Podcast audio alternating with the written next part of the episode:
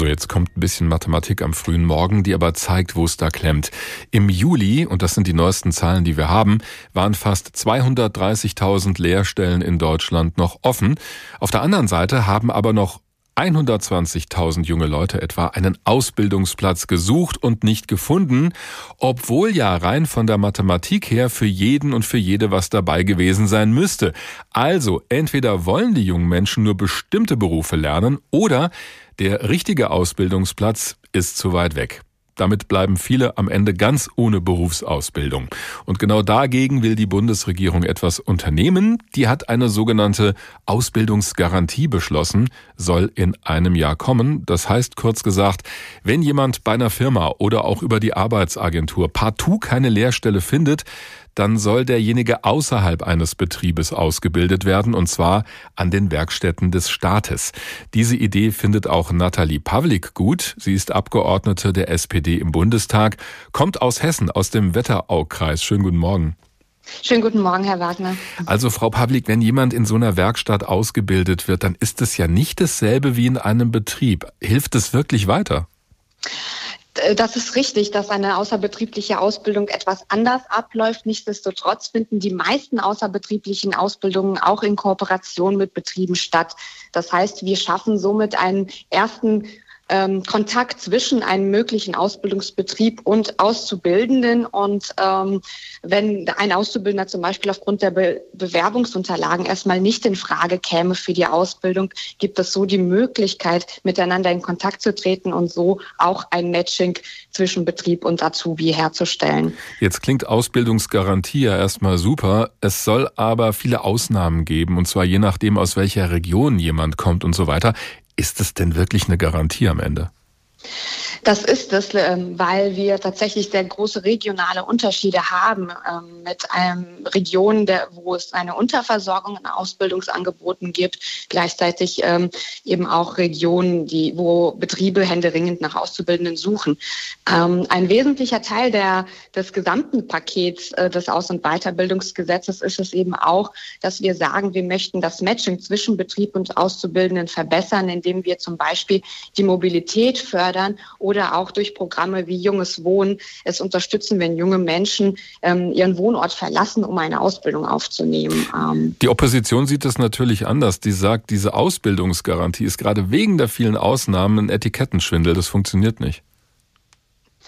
Ähm, na gut, am Ende werden wir das sehen, wenn das Gesetz in Kraft getreten ist. Es gibt ja gute Erfahrungen, zum Beispiel in Österreich, wo es bereits eine Ausbildungsgarantie gibt, die ein erstes, den ersten Kontakt zwischen Kooperationsbetrieb und Auszubildenden herstellt, mhm. ähm, äh, wo es dann natürlich dann auch zustande kommt, dass Auszubildende übernommen werden aus der außerbetrieblichen Ausbildung.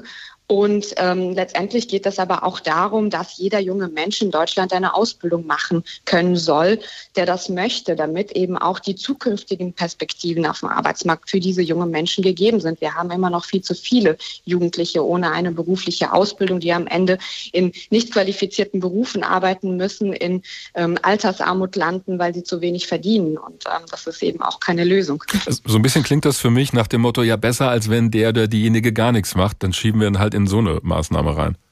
Das glaube ich nicht. Da ich, ähm, wir, es gibt sehr, sehr gute Projekte, auch unter anderem zum Beispiel bei uns im Wetteraukreis durch, durch das Beruf Bildungswerk in Karben, mhm. ähm, wo Auszubildende eben durch ein, den ersten Schritt einer außerbetrieblichen Ausbildung tatsächlich Chancen auf dem Arbeitsmarkt äh, haben, die in eine au reguläre Ausbildung rübergeführt werden, die Kooperationsbetriebe bereit sind, die auch zu übernehmen.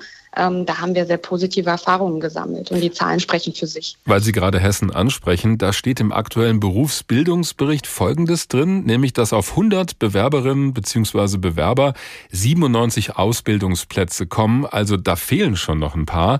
Haben wir im nächsten Jahr mit dieser Garantie dann 100, dass alle was finden? Naja, am Ende geht es ja auch darum, dass äh, mehr Betriebe bereit sind, auch auszubilden in der dualen Ausbildung. Und wir haben leider immer noch die Situation, dass insbesondere die großen Unternehmen viel zu wenig ausbilden für den Bedarf, den es eigentlich bei uns an Fachkräften gibt. Und ich hoffe, dass es ähm, eben mit dem Gesamtkonstrukt äh, ja eine Offensive für mehr duale Ausbildung, aber insgesamt für eine bessere Ausbildung bei den jungen Leuten in Deutschland gibt. Auf der anderen Seite schaffen es ja auch jedes Jahr Hunderttausende junge Leute, einen Ausbildungsplatz zu finden, ganz ohne so eine Garantie.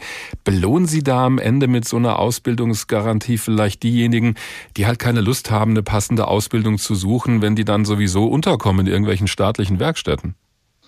Nein, weil äh, am Ende geht es ja auch darum, dass es den Anspruch auf eine außerbetriebliche Ausbildung gibt, wenn der Bewerber oder die Bewerberin ähm, Bemühungen aufzeigt. Das heißt, sich mehrmals erfolglos zum Beispiel auch auf einen Ausbildungsplatz beworben hat. Und mhm. am Ende, wenn wir genauer hinschauen, schauen, ähm, sind das äh, branchenspezifische Herausforderungen, aber auch schulspezifische Herausforderungen. Also wir haben insbesondere die Herausforderung bei den Hauptschülerinnen und Hauptschülern zum Beispiel in eine Ausbildung zu kommen, weil die Betriebe höhere Anforderungen an ihre Auszubildenden stellen, als es, als es eben der Hauptschulabschluss äh, wiedergibt. Und ähm, ich denke, dass es auch irrsinnig ist, ein, eine Schulform aufrechtzuerhalten, wo äh, jede Menge Schülerinnen und Schüler am Ende perspektivlos die Schule verlassen. Und solche Probleme müssen wir ernst nehmen und den jungen Menschen eben auch Perspektiven aufzeigen. Also es soll wie so ein Schub sein in die Ausbildung, wenn ich Sie richtig verstehe. Definitiv.